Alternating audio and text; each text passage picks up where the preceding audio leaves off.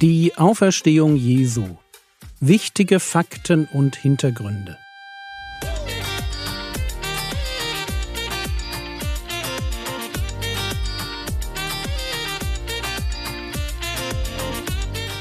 Theologie, die dich im Glauben wachsen lässt, nachfolge praktisch dein geistlicher Impuls für den Tag.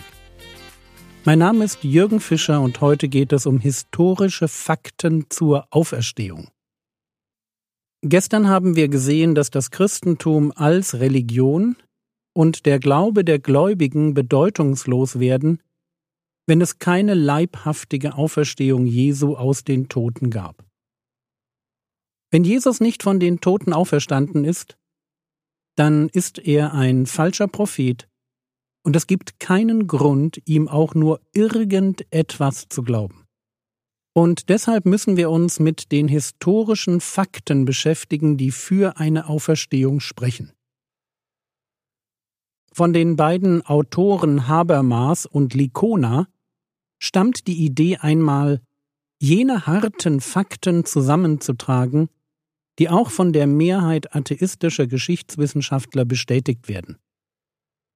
Diesen Ansatz nennen sie den Minimal Facts Approach. Welche Begründung man auch immer für die Auferstehung bringt, man muss sich diesen historischen Fakten stellen, wenn man glaubwürdig bleiben will. Unter Historikern ist die Frage, ob es Jesus von Nazareth gab, geklärt. Ja, es gab ihn. Es gibt dazu eine eigene Podcast-Episode, Link im Skript. Aber welche historischen Fakten betreffen die Auferstehung? Hier die vier wichtigsten Fakten aus dem Minimal Facts Approach. Erstens. Jesus starb bei der Kreuzigung. Die Kreuzigung war die gängige Hinrichtungsart für Schwerverbrecher und wird nicht nur in der Bibel, sondern auch in nichtchristlichen Quellen erwähnt. Wir werden uns noch anschauen, warum Jesus diese Prozedur nicht überlebt haben kann. Für heute mag es genügen, dass kein Historiker davon ausgeht, dass man eine Kreuzigung überlebte. Oder anders ausgedrückt, Römer wussten, was sie taten, wenn sie einen Verbrecher hinrichteten. Und wenn es mal schnell gehen musste, dann wurden den Gekreuzigten schon mal eben die Beine gebrochen. Bitte vergessen wir nicht, dass es für uns heute außergewöhnlich ist, einen Toten zu sehen, aber für einen römischen Soldaten war das ganz normal. Sie waren, so grausam das klingt, Fachleute in diesen Fragen. Und es war ihr Job, Menschen zu töten. Und sie waren gut darin. Zweitens. Die Jünger Jesu glaubten, dass ihr Rabbi von den Toten auferstanden und ihnen erschienen war. Wenn wir uns die historischen Fakten anschauen, also das, was wir an Berichten von den Jüngern haben, was wir über ihr Leben nach der Auferstehung Jesu wissen und mit welchen Argumenten sie das Evangelium verkündet haben, dann wird, wie gesagt, nur aus einer geschichtswissenschaftlichen Perspektive eines klar. Die Jünger müssen irgendetwas Außergewöhnliches erlebt haben. Sie behaupten, dass ihnen der auferstandene Jesus erschienen sei. Das können wir nicht beweisen, aber wir sehen, wie sich ihr Verhalten total ändert. Vor der Auferstehung haben wir es mit einer Gruppe mutloser, verschreckter, sich versteckender Jüngerinnen und Jüngern zu tun. Teilweise hatten sie ihren Herrn bei dessen Verhaftung sogar verleugnet oder waren vor den Soldaten geflohen. Und dann mit einem Mal ändert sich ihr Verhalten um 180 Grad. Voller Zuversicht, Sendungsbewusstsein und auch mit guten Argumenten ausgestattet, verkündigen sie mutig die Auferstehung des Herrn Jesus und starten das Projekt Christentum. Jetzt könnte man einwenden, dass es für diese Transformation auch andere Erklärungen als eine Auferstehung geben kann. Aber trotzdem bleibt der Fakt. Die Jünger müssen irgendetwas erlebt haben, das so bedeutsam war, dass sie keine Angst mehr hatten, das Evangelium zu verkündigen. Und das, obwohl genau das ihnen Ausgrenzung, Vertreibung und oft auch den Tod einbrachte. Dritter Fakt. Der Verfolger der Christen Paulus von Tarsus bekehrt sich. Paulus ist mit Sicherheit einer der einflussreichsten Christen, die je gelebt haben. Aber Paulus von Tarsus war nicht immer ein Anhänger Jesu Christi. Ganz im Gegenteil. Anfänglich war er ein passionierter Verfolger dieser kleinen, neuen jüdischen Sekte, die in Jesus von Nazareth den Messias sah. Wir lesen über Paulus Apostelgeschichte Kapitel 8 Vers 3 Saulus aber verwüstete die Gemeinde, indem er der Reihe nach in die Häuser ging, und er schleppte sowohl Männer als auch Frauen fort und überlieferte sie ins Gefängnis. Das ist Paulus der Verfolger.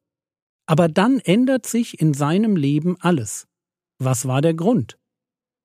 In der ersten Episode haben wir gesehen, wie vehement Paulus die Auferstehung Jesu verteidigt. Und er tut das, weil er behauptet, dem Auferstandenen begegnet zu sein. Apostelgeschichte 9, die Verse 3 bis 5.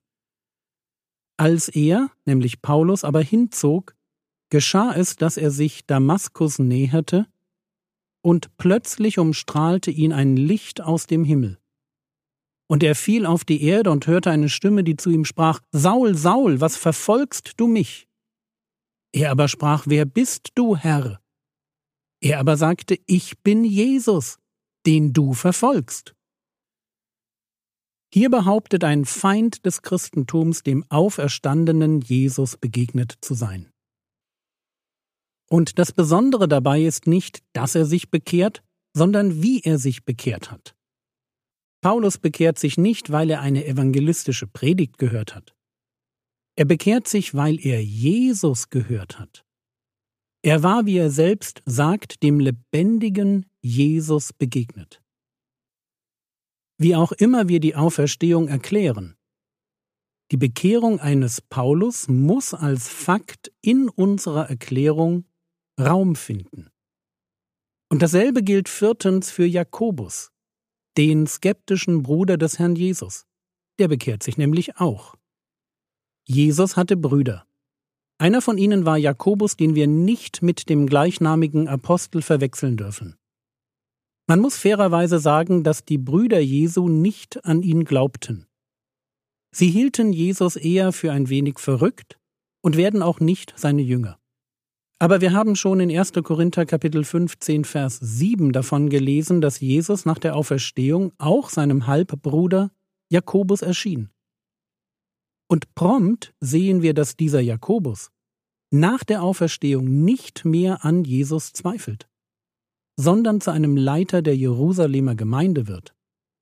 Und dabei bleibt es nicht stehen. Wir wissen aus christlichen und auch aus nichtchristlichen Quellen, dass Jakobus für seinen Glauben an Jesus umgebracht wurde. Und auch an der Stelle müssen wir uns die Frage stellen, was war geschehen? Was hat ihn dazu gebracht? Also kommen wir zum Schluss. Man kann sich bei der Diskussion über die Auferstehung schnell in einer Diskussion über die Glaubwürdigkeit der Bibel verlieren, und deshalb ging es mir heute um gesicherte historische Fakten. Erstens, die Kreuzigung ist tödlich. Zweitens, die Jünger haben etwas Besonderes erlebt.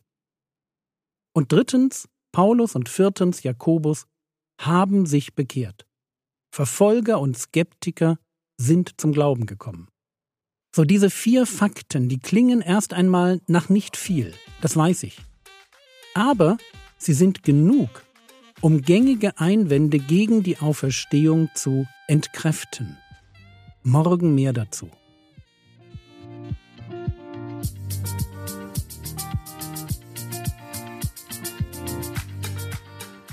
Was könntest du jetzt tun? Du könntest dir überlegen, was dich ganz persönlich davon überzeugt, dass Jesus auferstanden ist. Das war's für heute. Wenn dich das aktuelle Thema fasziniert, dann hör dir doch auch die Podcast-Themenreihe Rund um Jesus aus Juni 2021 an.